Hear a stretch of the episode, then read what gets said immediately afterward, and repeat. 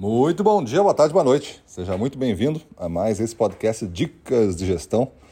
Sou Gustavo Campos, sou instrutor-chefe do Ressignificando Vendas e esse tema de hoje é Seja mestre em vencer as objeções mais previsíveis. Objeções é certo que vão acontecer em todas as vendas. Se você tem na frente um comprador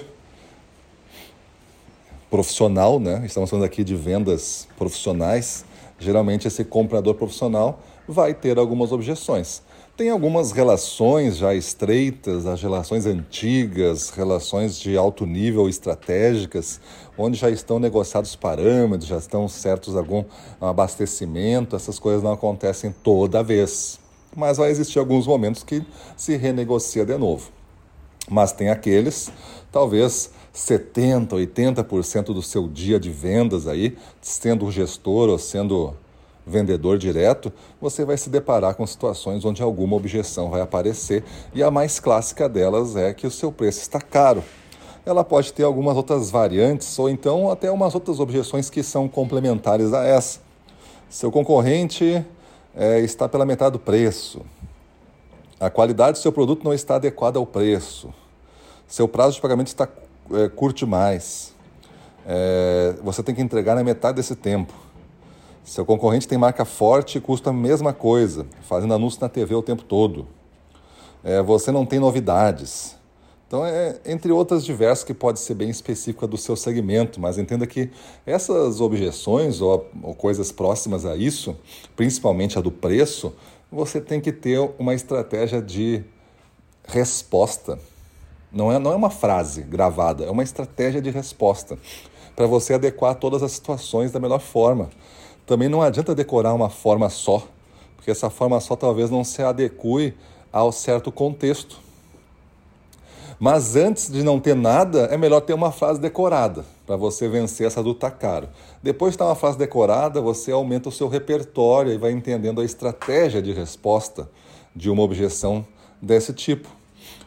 É certo que se você conduzir melhor o seu processo de venda e já ir eliminando essas obje objeções possíveis na sua própria apresentação, ela fica mais facilitada, a negociação fica mais facilitada para você fechar.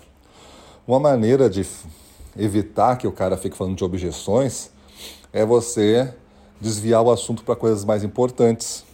Pedir para ele falar, por exemplo, das metas do negócio dele, das aspirações que ele tem para esse ano, o que, que ele quer atingir no final do ano, o que ele está planejando para chegar lá, do que, que ele precisa, quais recursos ele gostaria de ter à disposição para chegar lá. E aí você, em vez de falar de ganhar alguma coisa aqui nessa objeção, a gente fala de ganhar juntos lá na frente e atender o sonho dele. Eu sei que tem caras que são orientados estritamente ao preço e a negociação de preço. Nesse caso, se você classifica o cliente assim, esse, este meu cliente é assim, e você não, não, é, não é todos os meus clientes são assim. Este cliente, este grupo de clientes, eles são sensíveis ao extremo preço. Então a negociação para eles tem que ser preço, condição e volume. E está feito. Mas tem um outro tanto de clientes que não são assim, e você não deve os tratar assim.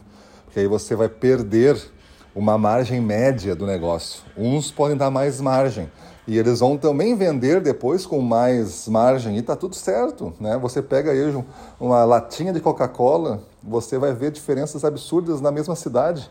Se você comprar no supermercado, se você comprar no armazém da esquina, se você comprar numa lojinha de conveniência, se você comprar num estádio de futebol com alguém num isoporzinho lá te entregando gelado ou na praia, vai custar cinco vezes mais do que no supermercado que está a 50 metros da praia. E você toma e fica feliz.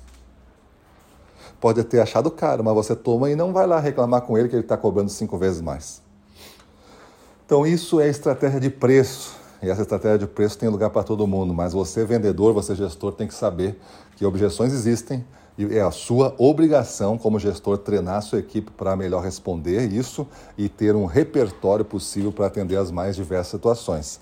E você, vendedor, por favor, entenda que isso é uma coisa crucial, crítica do papel do vendedor. Se você congela, não sabe como responder objeções, você não chegou ainda a 100% de um vendedor. Não chegou. Tu está em formação, tu está lá em 70%, 80%, falta um pedaço. Essa cadeira da faculdade de vendas você perdeu. Tu tem que voltar e fazer de novo. Beleza? Então é isso aí. Pensa nisso, muda a tua vida e vamos para cima deles.